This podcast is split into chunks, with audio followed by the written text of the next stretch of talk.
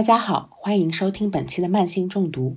这一期我们想尝试一下不同的节目类型，于是通过老 K 的介绍，认识了本期节目的三位讲述者。虽然他们目前都在上海工作，但却从事着不同的职业，也处于人生的不同年龄段。二零二二年的春节，他们没有选择像往常那样回家和亲人团聚，而是第一次在异地过新年。成为了上海这座城市的留守儿童，其中当然不乏疫情带来的影响。然而，又恰巧是这场疫情最终促成了彼此的相遇。一群陌生人共同度过了一个不一样的新年。第一位讲述者十七，来自四川成都，刚大学毕业不久的他，为了减少独自一人过年的孤独感，于是决定和一群陌生人一起参加轰趴派对。起初，出于对安全的顾虑，十七也曾犹豫过，但是最终选择加入，是因为他相信人与人之间的善意，并敢于为此冒险。因为我当时是要面对要一个人过年这件事情，嗯，工作上玩的比较好的小伙伴，他们大部分也都是要回家去过年的，然后就剩下我一个人在上海这边了。我当时就觉得，因为我已经经历过，就是我当时元旦跨年的时候，我是自己一个人在房间里面过的，呃，当时我就觉得那天晚上确实是有一点点，嗯，小孤单和小难过啊，就觉得还是少了很多东西，嗯，然后我过年如果说真正过年跨年我再一个人的话，我就觉得。哎，我想找点不一样的事情做做，就看一下，就上豆瓣去看看，也是抱着试一试的心理吧。因为我之前也没有参与过这种活动，然后我就想说，嗯，尝试一下，就嗯勇敢一点，去看一下有没有类似的这种大家可以一起跨年的活动啊，大家一起热热闹闹的，啊，感觉是不是要好一点，整个有个过年的气氛吧。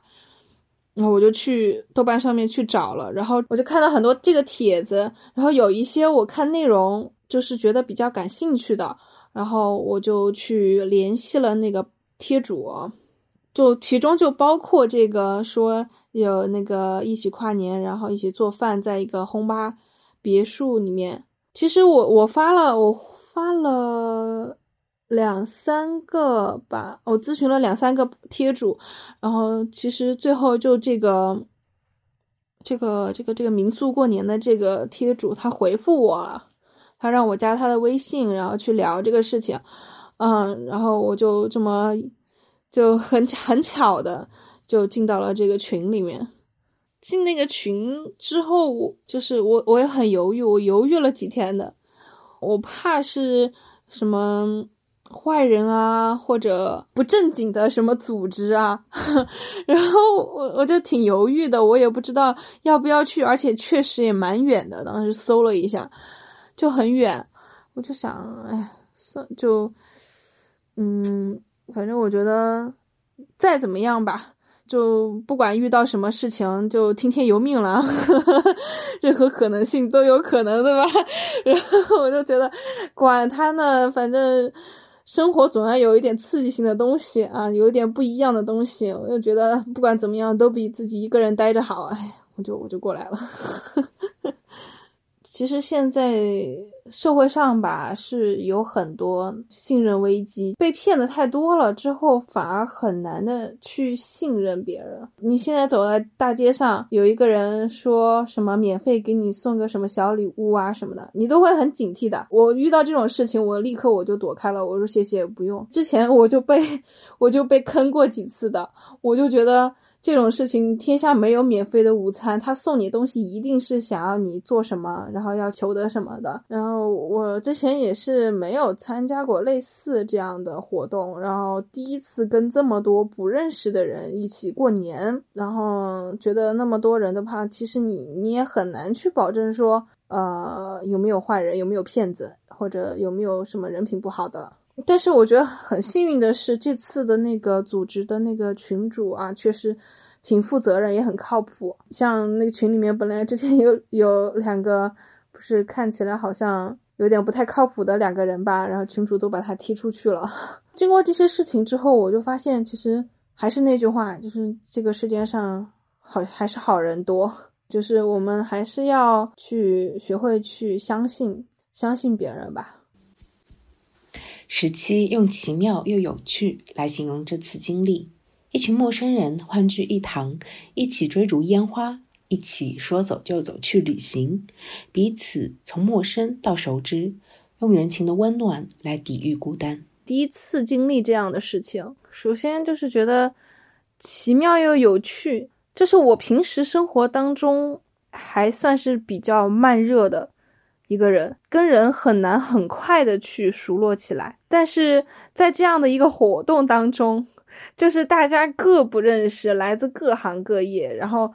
嗯，之前如果不是这次活动，可能平时生活中也不会有什么交集的一群人，就因为这样一个契机，然后聚集到这个小屋里面，一起过年，一起吃年夜饭，然后还要一起桌游啊，就是做狼人杀呀，然后剧本杀啊什么的。然后到到后面，我都有一种错觉，就是感觉哇，真的就好像一家人一样，就是感觉哇，大家真的就非常的自然，很舒服。我感觉自己有融入到那个集体里面去，然后就是很自在。嗯，我觉得比较好的就是，真的是感觉到就像一个真正的过年，真正的大家庭一样，我就觉得很奇妙。我之前都很难去想象到这样一个场景。那天我们不是开车出去想买烟花吗？然后，然后结果整个路上没有看到烟花，然后烟花没买到，结果正好碰上了那个迪士尼的烟花秀的那个时间段，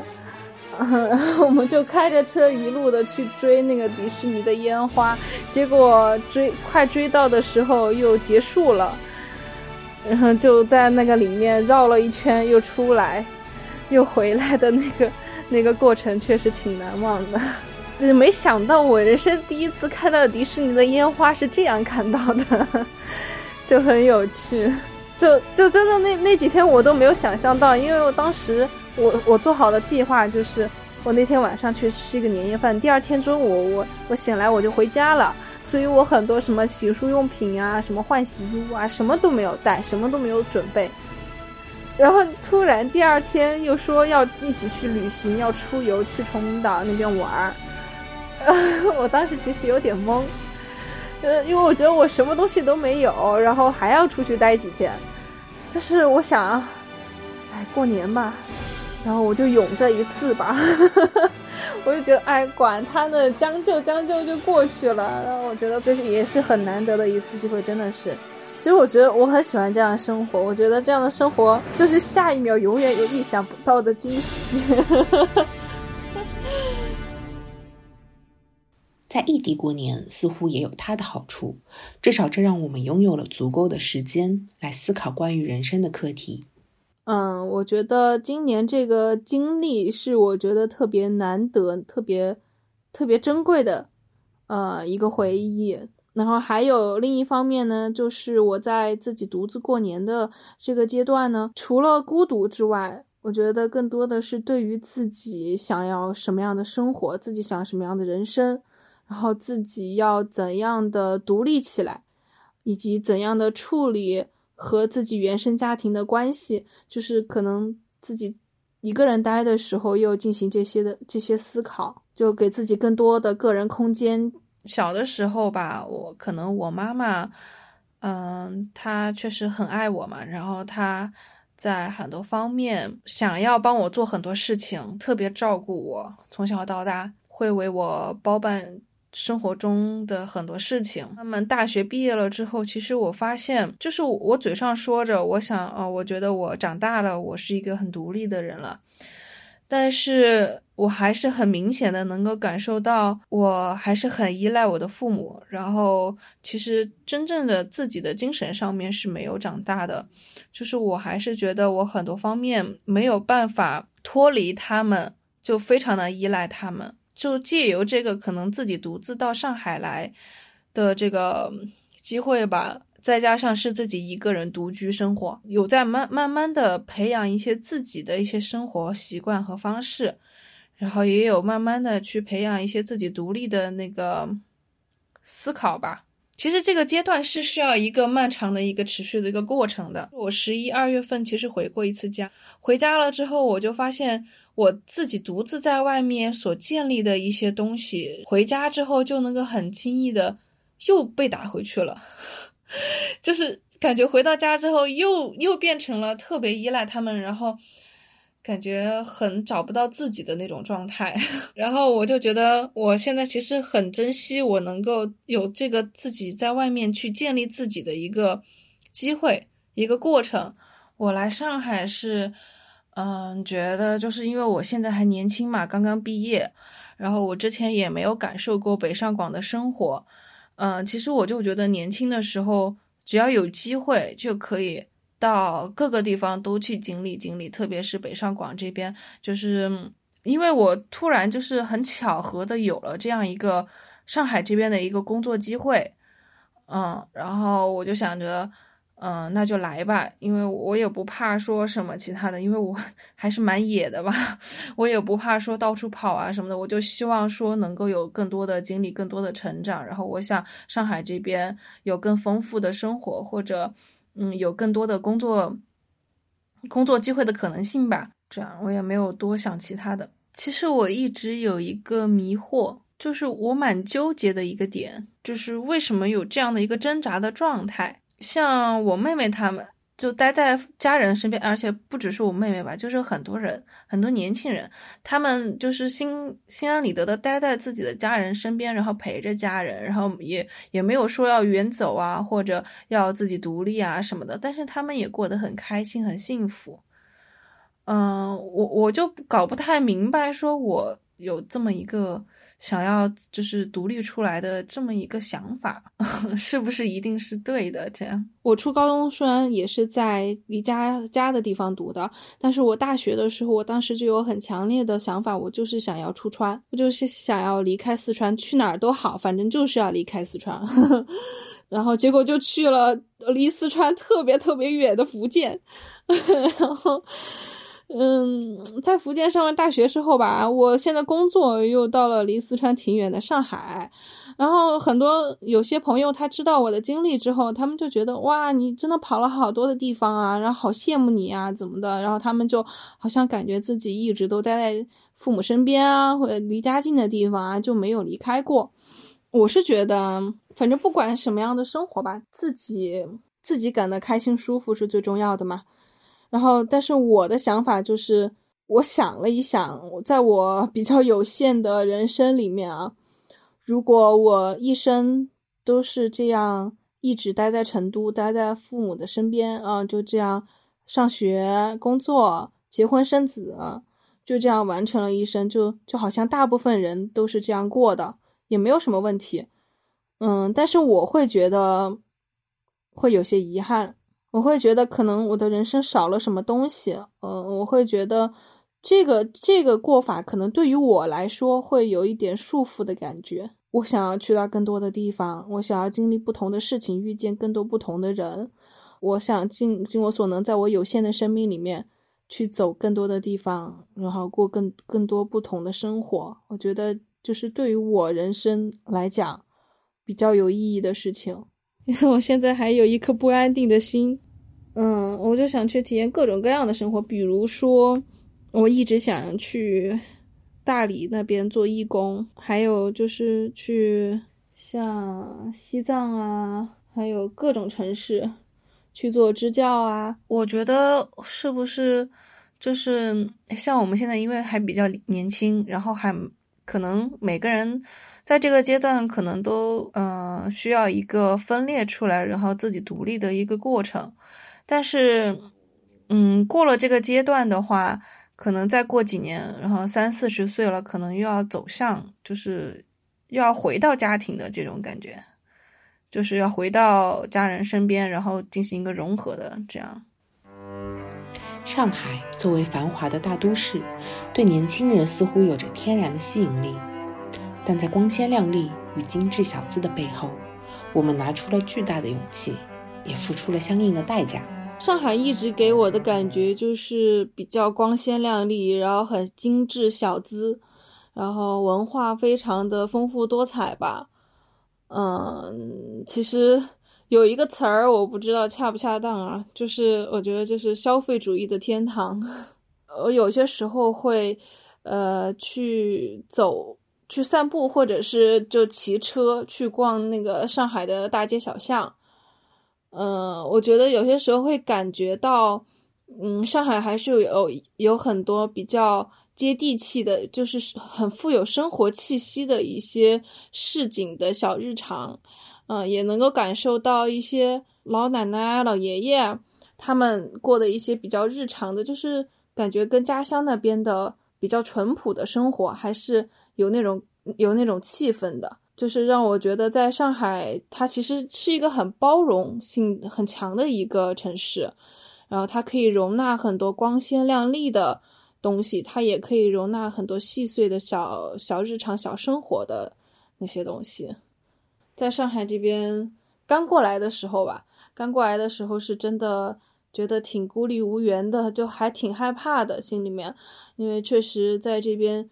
挺生疏的，挺陌生的一个城市。因为我之前也就是去年三四月份的时候吧，然后来过上海旅游一次，就之前都没有来过上海，就只是来上海待过三四天这样。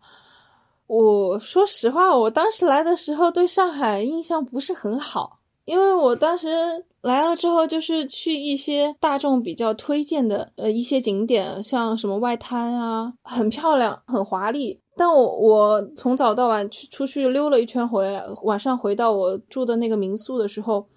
我就会感觉到心里面有一点空虚感，就是我会觉得好像就深深的有一种感觉是，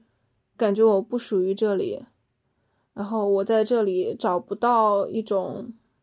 有归属的感觉，有家的感觉。嗯，当时可能觉得这个外面世界这么大，然后我只拥有。我可能都没有办法拥有，我就是就是能够感受到的，就是我当时住的那个民民宿那么小小的一个空间，就很大的一种孤寂感感吧。可能觉得对这个城市其实还是蛮陌生的，然后而且这边也没有什么认识的人、亲人朋友什么的都没有，会觉得我我为什么要到这边来？我是脑子进水了我才到这边来吧。我过来的时候，正好是入冬的时候。我当时，我我领导当时跟我谈话的时候，也有问过我类似的问题，就是说，嗯，我既然就是选择在最冷的天气独自一个人到上海来，肯定是下了很大的决心，肯定要做什么一番大的事情，才对得起自己的吧。然后我当时就觉得，我当时还没有觉得怎么样啊这个问题。后来真的经历了上海的寒冬之后，我真的是无数次的想在自己的心里面问自己：我为什么要在这个时候过来？我我在做一件事情之前啊，我不会特别周全的去设想、去想哦，我为什么？啊，或者说我我来了之后我要怎么怎么怎么怎么样，就可能不会这样。我就是比较随性或者即兴一点，就是哎，突然有一个机会，那我目前我只有这个选择，或者这个是最更好一点的选择，那我就嗯，那就来呗，就这样，也没有想很多。来了之后可能就会面临很多的困难，嗯，包括到这边来可能。跟我之前预想的很多东西不太一样，包括工作上面的，还有生活上面的。特别自己一个人生活，嗯，会有很多非常孤寂的时刻，就情绪 emo 的时刻。嗯，还有就是可能生活上、经济上面的很多窘迫的时刻吧。嗯，因为我刚刚毕业出来嘛，确实，其实是现在一个人，年轻人一个人毕业之后。到北上广这些城市，其实大家都很不很不容易。嗯，现在的生活其实还是挺不理想的。然后你要说无可奈何，我觉得最大的问题就是钱。因为我现在的工资确实是真的，在上海生活其实真的很困难。我现在挺挺挺羞愧，挺羞愧的一点就是我出来工作，嗯，大快快半年了吧。然后我现在还在靠我爸妈给我补贴，就帮我交房租这件事情，就还蛮想自己尽快的独立起来。但是你自己独立起来真的很难。那你如果问我对于未来的展望的话，我只能说想要比现在挣到更多的钱。虽然说谈这个还是稍微有点俗啊，啊不太像一个理想主义会说的话，呃，但是就是确实你能感受到。这个世界上什么哪什么地方不要钱？如果说我我想去做很多事情，我想去做很多我呃感兴趣的事情，培养我的兴趣爱好也好啊，它都是需要钱的。我现在觉得我在上海的有一个困境，就是上海这边其实有很多丰富的资源，但是很现实的一个问题就是你要去追求这些事情，它需要的是钱。但是有一点就是我现在。我可能连自己开销，我连自己吃饭，我可能都没有办法完完全全的去保证。然后我现在你说啊，算了吧，我觉得我还是抑制一下我的欲望吧，哈，就就别出去了。你你出去了之后，你就避免不了，就会有很多花钱的项目。十七正在努力构建属于自己的生活，但同时他也希望自己的父母能拥有属于他们的生活，一个不被父母身份。所束缚的快乐生活。经过这次春节吧，我觉得我很开心的是，就我的父母，我希望他们能够有自己的一个很充实的人生。我知道他们，他们很多人生的快乐和幸福以及展望，可能是来自于我的。嗯，但是我也希望说，我不在他们身边的时候。嗯，他们也能够很好的、丰富的、充实的过他们自己的生活，我觉得这样我就很开心了。因为我也不希望说他们把全部的注意力呀、精力呀，全部放在我身上来操心我的事情。我还是希望说他们能够更多的为自己考虑，更多的让自己的生活开心起来。第二位讲述者 ella 来自河南郑州，成为沪漂已经两年多了。今年因为疫情的缘故，同时也为了躲避父母对于婚姻大事的催促，ella 选择留在上海过年，和十七一样，成为了轰趴派对的一员。嗯，第一个最大的原因，可能也是大家都会遇到的，就是疫情的原因。呃，并且这个疫情是双方面的，一个是我家那边是河南郑州的，今年过年那会儿，其实郑州的疫情还是蛮严重的，每天都会有很多的新增，都是在郑州。呃，另外一方面是上海这边，过年的那会儿，上海也会有一些零散的病例产生，所以这两方面的都有疫情的原因，都会有把控。我就这是最大的原因，没有回家。第二个就是，嗯，其实我已经嗯到了一个 适龄适婚的年龄了，但是呢，一直在一直在拼工作，就是呃这个婚姻大事无处着落，回家的话。会面临很多压力的，比如说我自己的核心家庭这方面会催，比如说爸爸妈妈、爷爷之奶奶之类的。另外呢，如果回家会面临到呃串亲戚啊、走亲戚之类的，嗯，大家亲戚也会问你的，并且有时候，嗯，大家会把这个做成一个话题，就是来无限的延展，还要讲一些这个，就是围绕这个话题会讲很多。但是你作为当事人，其实压力很大的。其实自己也不是不着急，而是说，呃，在上海这个大地方，我们目前的生活、目前的节奏下，真的很很少能去扩圈认识人的，并且这也不是一蹴而就的事，需要一个时间。基于这个最大的两方面，我就今年没有回去，嗯，也可以说是一种解脱吧。当时最早的话是用这个豆瓣。来去参加一些一些旅游的呀，同城旅游啊什么之类的活动，后来就发现了他还能够发帖之类的，也也会有人发帖，并且参与的人都是一些年轻人，比较的年轻化。嗯，当时就想着我去豆瓣上看一下吧，会不会有这样的一种群体？当时一搜，还真的是有，还真的是有好多那种，他们美其名曰是那种上海留守儿童不回家。的群好多帖子，呃，我就翻了几个，有好多人，当时就立马感觉，嗯，自己不孤单了，在这个大城市找到组织了，呃，所以当时就感觉，嗯，至少这个春节吧，不会孤孤零零的一个人过。就我这一次过年的活动来讲，这一次大家是一起玩的更开心了，然后就一起度过了几天吧。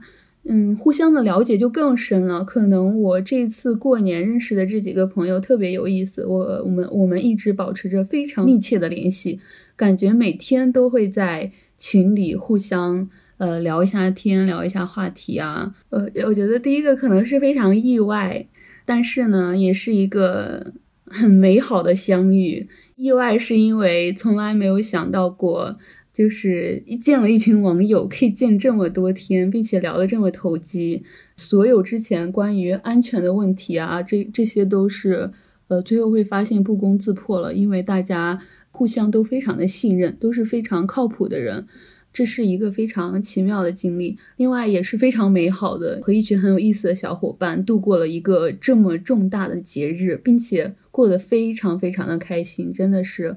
一次奇妙，但是却又。非常美好的相遇。我们从除夕那天开始，我们就已经开始一起过节日了。订的一个迪士尼的轰趴馆，里面有各种各样不一样的活动。他们在玩狼人杀这个游戏，我一直是听了很多次，但是也只是有一个初步的印象，没有好好玩过。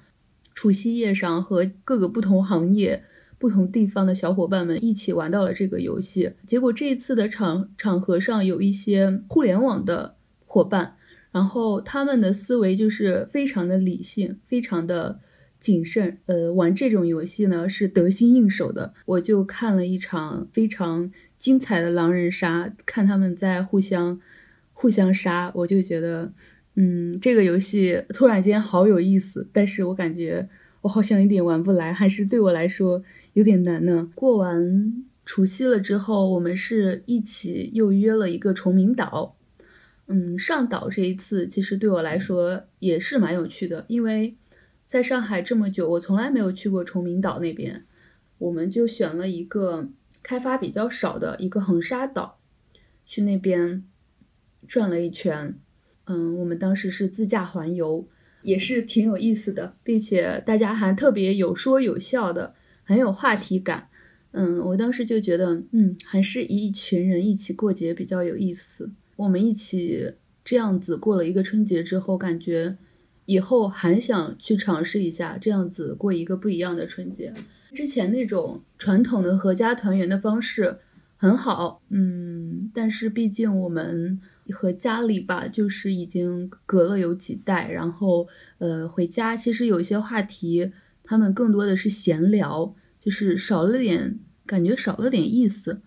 嗯，但是和朋友一起呢，就很有话聊，也有点那种志同道合的意思吧。一个人生活久了，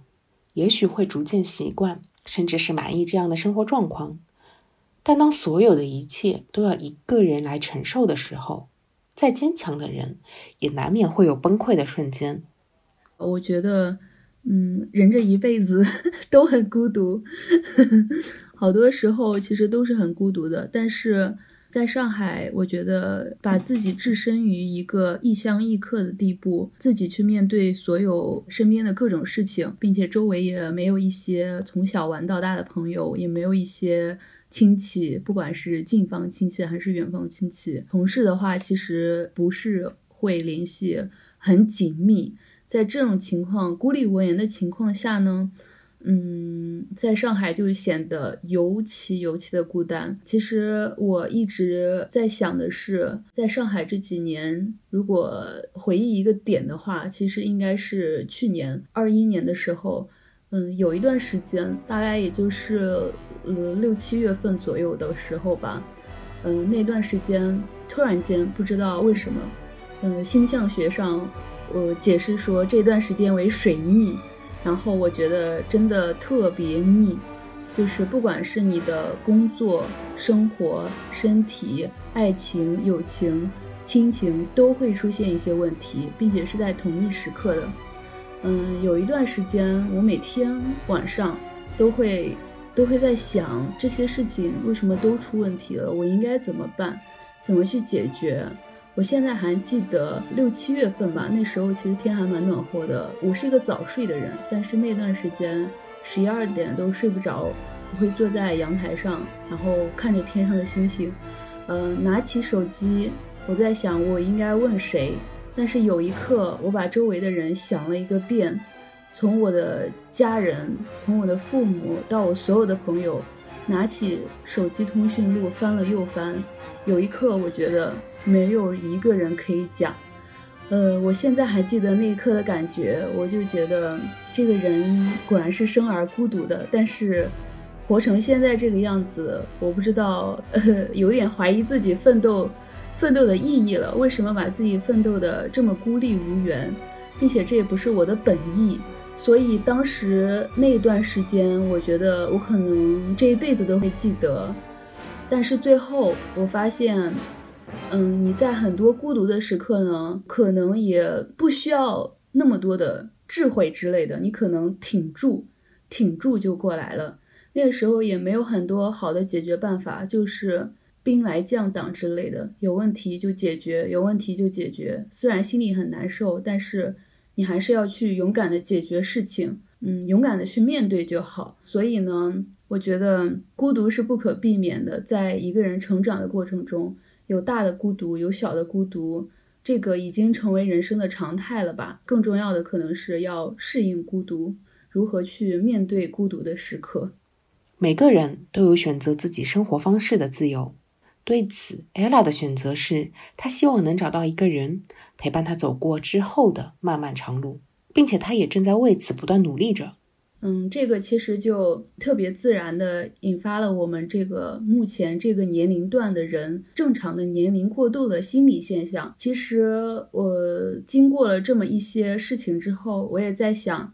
嗯，人为什么要成家立业？就我目前到这个年龄，感觉到它好像是一种，嗯，心态上的、心理上之类的归属。可能你到这一步，你面对了那么多事情之后。不知道为什么到这一步你就觉得我想要成家了。之前其实是完全没有这种感觉的，之前就想着拼事业，然后想离开郑州，想离开家，说走就走，想去上海，说去就去，就没有没有这种想要我想要成家的想法。但是经历了这么多事情之后，就发现。可能是人有一个成长过程，我们现在已经到了这样一个成家的阶段。一个可能是一种自然属性，但是另外一种也可能是，呃，已经意识到了人生其实是一场长跑。那么你自己独撑下来，你哪怕再坚强，你哪怕再独立，但是呢，你还是感觉不可避免的要，呃，有另外一个人，你们。互相依靠一些，就像比如说，如果你要是想去一个短途旅行的话，一天来回，打个比喻，你自己去可以的。但是如果你要想去一趟长途旅行，你的目的地是一趟长途旅行，那么你自己要面对很多事情，在这过程中就会可能自己会应对不过来。但是呢，如果两个人一起，有了这一起进行这个长途旅行，不管是互相开车，一人开一半呀，或者说是你做这个攻略，我来看这个攻略啊，就会让这个整个旅程变得更轻松、更有意思，也更好度过这一生。所以，嗯，我觉得大多数到我这个年龄的人吧，九零后，不管是在年龄上，还是说是自然过渡的阶段，还是说自己从自己的人生经历中。引发的一些思考，可能都会多多少少的会想到，嗯，有成家的这个念头。嗯，我在就是追求脱单的过程中，我发现了，现在中国的单身市场真的是一个非常巨大的市场。现在人呢，其实是，嗯，不管是从居住条件来看，它其实是。嗯，没有之前那种鸡犬之声相闻的那种亲近感，因为大家都在钢筋水泥里生活。但是呢，然后工作呢，又是在公司的小格子间里工作，所以现在的人就各种原因吧，变得越来越嗯联系没有那么亲密。越来越孤立了。但是呢，你又要在这种孤立中寻找一个呃你觉得很合适的人，来一起紧密的度过下半生。我觉得可能大多数人都会想要做一些来来突破这种隔阂感。我觉得我也做了一些努力。首先，嗯，我之前是不愿意表达，呃，我想要脱单，我想要成家的。但是后来呢，我发现好多周围的人都不知道。我觉得，首先第一步，我觉得我是勇敢的表达出了我的需求。呃，我会给我的朋友啊，然后家里人呐，或者说是我公司的比较熟悉的领导同事呀，我会给他们讲，周围有没有合适的适龄的男孩子呀，可以帮我牵牵线之类的。第一步就是要散播出这样一种信息。呵 呵要告诉大家，呃，我开始择偶了，呵 呵嗯，都给我留一点。第二步，我觉得是心理上也要准备好。我评估了一下我从小到大的呃经历吧，其实更多的是和女生相处的多一点。有时候看到男生，我不知道他们在想什么，或者说是，嗯，男生可能是来自火星的，女生可能是来自金星的。有时候会奇怪，另外一个物种他到底在想什么？我们应该怎么和另外一个物种相处？我觉得把这个也当做成一个，嗯，像项目一样去了解了一下，嗯，像了解甲方一样的去好好了解了一下，也看了一些书，看了一些两性啊情感的书籍，嗯，也不能说了解的很透彻，但是呢，已经很强大的感受到了男生的思维和女生的思维。是很不一样的，所以我觉得第二步是在心理上，包括是一些必要的两性知识储备上，也有了一些准备。第三个呢，上海其实是有很多一些单身的联谊，这个我也会积极的去报名，去扩展我的交际圈，因为其实我们现在在外面生活，交际圈除了公司的那些人，外面的人很少接触到。然后我们公司呢，其实都是女生多一点，所以也比较尴尬。有时候会在一些婚恋平台上呀，他们会放出一些联谊的消息。之前是很害羞去参加的，后来参加的多了，就就感觉还好吧。每次都去参加，有了我就去参加，尽量的去认识多一点的人吧，或者说是去看一下。呃，这个婚恋市场目前是一个什么样的情况？现在目前做出的最大的努力，也就是以上三点吧。鉴于目前没有产生很大的成效，我决定以后要扩充一些其他的更行之有效的办法，正在思考中。嗯，其实我呃在这个脱单的过程中遇到了一些同样想脱单的女性。我发现有一个共同点，大多数的女性呢，她们在写择偶条件的时候，她们其实会把有一条放的特别的挺重要的位置，这个男生的品性如何？嗯，其实有很多男生觉得我没有房、没有车、没有存款，或者说是我目前在创业初期，这个硬性条件看起来。是有点，就是呃，目前来看，可能在整个市场上，或者说是人民公园那种相亲角上，看着是没有什么竞争力。但是呢，嗯，我想要告诉所有男生的是，嗯，你的这些外在的条件，你有多少钱，你有多少房，你有多少车，其实女生是看，但是我们其实更看重的是你这个人的道德品质，你这个人的一些价值观念。你的品性、你的修养、你在最低落的时候的处事原则，或者说是对待一些呃弱势群体的一些态度，对另一半来说，这些是和我们真正相关的。所以，呃，我发现我之前把这个条件、把这个人的这些软实力啊，会放的特别重要的位置。然后我去一些相亲啊、一些联谊的地方。他会让大家每个人写一下自己的择偶条件呀，一些包括一些勾勾选选一些选项。最后我发现好多女生都会写这一条，品性好或者说是道德好。嗯，所以我想要告诉所有男生的是，只要你是你觉得自己是一个道德品质特别高的人，觉得自己嗯人品啊各方面都特别不错，嗯，并且虽然说现在可能没有什么经济基础的话，但是如果对自己的职业发展有很明显的奋斗方向，不管遇到什么样心仪的女性，你都可以去勇敢的展示自己。去勇敢的追求你想要的爱情，不要觉得，嗯，女生们条件都很高。其实女性是非常美好的物种，你只要是，嗯，只要是一个很好的人，并且能给能给一个很实在的承诺，大家都是双向奔赴的。否定过去，就等于否定了自己过往所有的付出。所以，我们不用去否定自己过去的生活，因为那些都是我们自己努力奋斗而来的。每个人都是在自己堆砌的基石上不断寻求攀升。其实，嗯，其实我觉得是在上海生活有一个两方面的很大特性。我觉得一方面是孤孤单单，但是另一方面呢，却又是丰富多彩的。嗯，目前的生活状态其实是包括我的工作呀、我的城市呀、我所有想要的一切啊，其实是我一步一步的朝着自己想要的方向奋斗来的。所以。对于目前所有的一切，我基本上是觉得是在正轨上的，并且未来也有一个版图。其实我觉得我也会朝一个我规划的蓝图上面去走。所以我的整个人生，我觉得因为有自己主观奋斗的意愿吧，所以总体来说，我觉得还是挺满意的。可能如果。我现在唯一不太满意，唯一可能存在遗憾的地方，就是没有找到一个对的伴侣吧。就是哪怕一个一起讲话的人都都没有，呃，一个可以发展的对象都没有。我觉得这个是比较遗憾的。但是除此以外，我觉得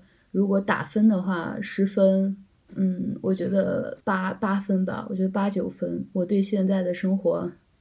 还是 满意的，看你整体以后会朝着一个什么方向奋斗吧。也不是说，嗯，打八九分，现在的生活已经很圆满了，可以躺平了，而是说，至少我觉得我对现在的生活是有信心的，对未来的生活有规划，也更有更有期待。最后的这位讲述者 Jerry 即将到达人生的不惑之年。二零二零年底，Jerry 离开家乡，来到上海。或者说是重新回到上海。虽然因为疫情，今年无法回家和妻儿团聚，但他也找到了属于自己在异地过年的方式。第一次在外边过春节，然后也是第一次跟之前不认识的朋友在一起。这件事情最初的契机的话，我觉得也是呃挺偶然的，因为那个一个是疫情的关系，我家是在郑州那边嘛，然后年前有过疫情，然后那个我媳妇儿孩子了都在云南那边，而刚好那个年前的时候，奉贤这边有了两例的确诊吧，然后虽然问题不大，但是一个是担心回去麻烦，然后再一个担心年后回来麻烦，所以就是决定会在呃上海这边过年。那至于说跟那个陌生人一起来过除夕这件事儿。其实最开始的时候，这个我觉得也是一个偶然因素，因为最开始也没打算这样，只是偶然的在那个豆瓣上看到的时候有这样的一个讨论组，然后哎，大家聊到我们在在上海这边呢，大家都一起过年。当时我从豆瓣上进到一个大群，大群里边最开始大概是有四五十个人吧，一直到后来的话有一百个人左右。其实大家都在组织各种各样的一些活动，比如说爬山呀，或者说除夕出去吃年夜饭呀这种，或者有的说呃一起约了。打麻将啊，其实蛮多的。然后后来的话，我看到应该是有一个小姑娘吧，在那儿发那个说，哎，我们去那个迪士尼附近租了有一个那种民宿，然后可以容纳十几个人。我们到时候大家一起买了菜啊，一起去做饭，这样，哎，我感觉看起来还算是比较靠谱。那同时呢，那个群里边就他发的，就是说可能稍微有点多。然后就有人说，那个你这一直这样发，你该不是中介吧？他在说完这句话以后，其实有其他人就就开始附和了，可能就一直在追问费用啊或者什么这些细节的问题。然后那个小姑娘其实整了一脸血懵，然后那这时候就不知道该怎么去回。在这种情况下，最有意思的就是质质疑他的那个人就非常自信，哎呀，你这百分百就是中介，然后就开始说不行就直接踢掉算了。呃，对于任何一件事情来讲，你稍微的有一些质疑啊，或者有一些疑虑，这个我觉得是非常正常的。但同时呢，我觉得最重要的是你要有一个判断。通过这个群里边大家聊天的时候，其实，在聊的时候，你能够慢慢的对一个人的认知或者对一个群体的认知，你就会立体起来。哎，这时候其实你感觉大家其实都还是很靠谱的再去聊，很认真的说，哎，我们真的。就是因为过年的时候，因为各种不同的原因，然后不能回家了，那又又想大家哎能够在一起，能够稍微的有一个轻松热闹的一个氛围。到这时候的话，其实我觉得问题就不大了。一直到最后，我们那个从那个大群里边大家慢慢响应，然后最终组织出来了有十六个人嘛。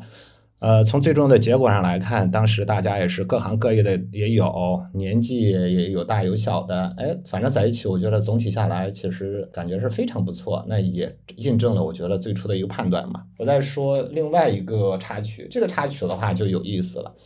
就是当时他们我们拉的小群以后，有一个小小伙子吧，然后进群了以后，就是说话可能就稍微有一点露骨啊，或者夸张一点。稍微会有一些反感，有一些反感。那群主的话，相对来讲就非常负责任。通过去找他的那个豆瓣的 ID，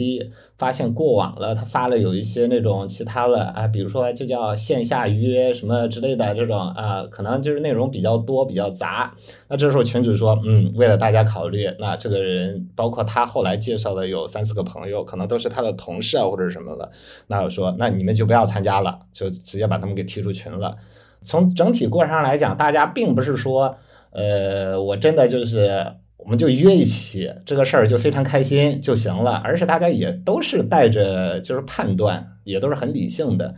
嗯，然后目的我觉得也都很单纯。那这样的话。所以整体下来，我觉得效果还是非常好的。嗯，觉得超出预期，超出预期。其实原计划的话是除夕大家在一起吃个饭，一直到初一。但是初一结束了之后，我们还有五六个小伙伴还不过瘾吧？然后我们后来又约了一起去那个楚明岛玩儿，然后又约了一起去泡汤，然后后来又一起打麻将。呃，本来一个假期，大多数人假期都是七天嘛，从除夕。开始，然后结果我们在一起待了有五天的时间，对，最后其实到现在我们就是后来这几个小伙伴还经常联系，关系慢慢的也都还不错，至少这以后也算是变成一群不错的朋友吧。如果不按照社会所规定的时钟行走，人生也许会有更多的可能性，但在选择的背后，需要承受哪些责任，又要付出哪些代价？这都是我们作为旁人所无从得知的。我差不多是零五年毕业的，之前是有在上海工作了有四五年的时间。我家乡是在河南郑州，然后也是在那边上了大学。我在这边工作四五年以后，就是感觉上就是也不太可能有大的突破吧。然后完了之后，在一年前后的时候又回到了郑州发展，然后在郑州待了将近十年以后，去年。如果从现在开始算的话，应该算是前年吧。二零年的年底又过来上海这边工作，来这边一年多。我自认为我并不是特别坚强的一个人，觉得自己的毅力啊或者什么都有，其实有太多需要去提升的呃一些点。但是就是我我可能会比较嗯，就是比较坚信的一点内容吧，就是嗯，人生本来就挺挺短暂的，就是拢共也就几十年。然后再加上的话，就是也只有这样的一次机会，不求呃真的是呃有多么的绚烂，但只求就是能够在这个过程当中能够全身心的去参与，全身心的去体验。那自己有一些想法，或者说有一些有一些那种所谓的梦想的话，应该要坚持一下，对，也要努力一下。嗯，去去去达到自己的一个预期嘛？在这个过程当中，你未必会有真正的结果是如你所想，但是至少我觉得全情参与吧。因为过来上海工作的话，这也算是我觉得是对自己的一个挑战。就是在原来的工作环境当中，因为在在那边待了有将近十年的这样的一个时间以后，其实最终得出来一个就是说很关键的一个问题，就是。自己可能确实不太适合在那样的城市去，因为行业的问题，因为行业的问题的话，确实也没有找到自己很适合自己的机会。另外的话，也没有做出太好的成绩。同时呢，在这个过程当中，你就会发现你很难找到优秀的人、优秀的团队。时间久了之后，自然而然就觉得好像就是一天一天过的，就像喝白开水一样，也没有挑战，也没有成就。也没有那种就是呃就是被认同的那种感觉。当然，如果一直留在那个环境当中，确实能够跟家人更多了些相处啊什么的。但是你时间久了之后，确实发现，嗯啊，人生了无趣嘛，是吧？然后所以就是选择又重新到上海这边。呃，一方面的话还是想找更好的一些那种工作的一些机会啊，然后另外的话也是想更多的跟优秀的人在一起合作。跟优秀的团队在一起，那么这样才能够去让自己的生活充满就是意义吧。我当前处的阶段或者我处的那个状况吧，我觉得它是一直在变好的。那我觉得这是最重要的。那经过这一年来讲，我觉得也是收益颇多。那至于以后是留在上海，或者是不是要出国，这种都是后来的其他的问题了，并不太想现在把自己用一个很具体的一个什么东西把自己给卡死。杰瑞在讲到自己一个人生活的时候，他说：“孤单是人类的宿命，最重要的是找到和自己相处的方式。”那从我的理解上来讲，人的生物性上，然后包括自己心灵的最深处，其实都是一直渴望着。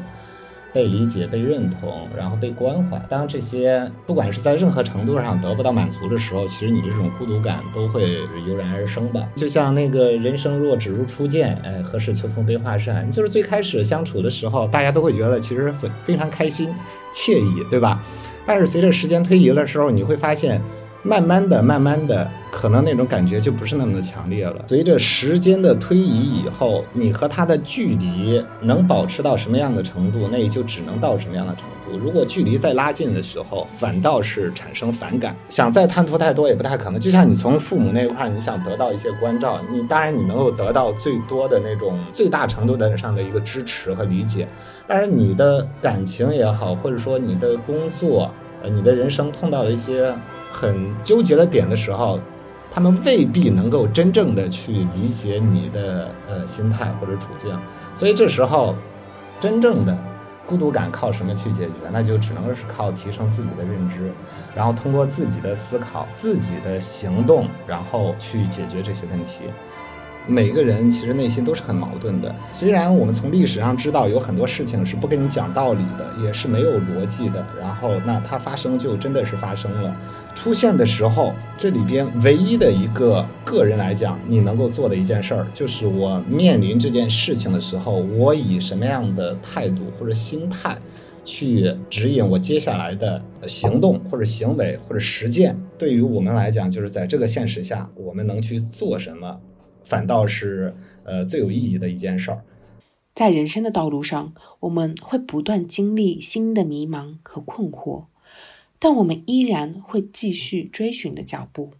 无关年岁，无关过往，我们都期待着自己的人生将会出现一些意料之外的惊喜。我清晰的着手，作别西天的云彩，那河畔的金柳是夕阳中的新娘，波光里的夜莺在我的心头荡漾，软泥的清新。悠悠的在水底招摇，在康康桥的柔波里，我甘甘心做一条水草。那玉荫下的一潭，不是清泉，是天上虹，揉碎在浮藻间，沉淀着彩虹似的梦。寻梦，成一只长篙，向青草更深处漫溯。满载一船星辉，在星辉斑斓里放歌，但是我不能放歌。悄悄的是别离的声响，夏虫也为我沉默，沉默是今晚的康桥。悄悄的我走了，正如我悄悄的来。我挥一挥衣袖，不带走一片云彩。就这样。好，好，好，好，没事。刚才这段录音来自今年春节在别墅轰趴时的惩罚游戏。这个新年对于他们而言，注定会是一次特殊且难忘的经历。其实每个人的生活都有他自己的难处，但我们依然可以在可控的范围之内，让自己活得有趣点。就像我们可以不断拓宽春节的定义那样，我们也可以不断拓宽自己生活的疆域。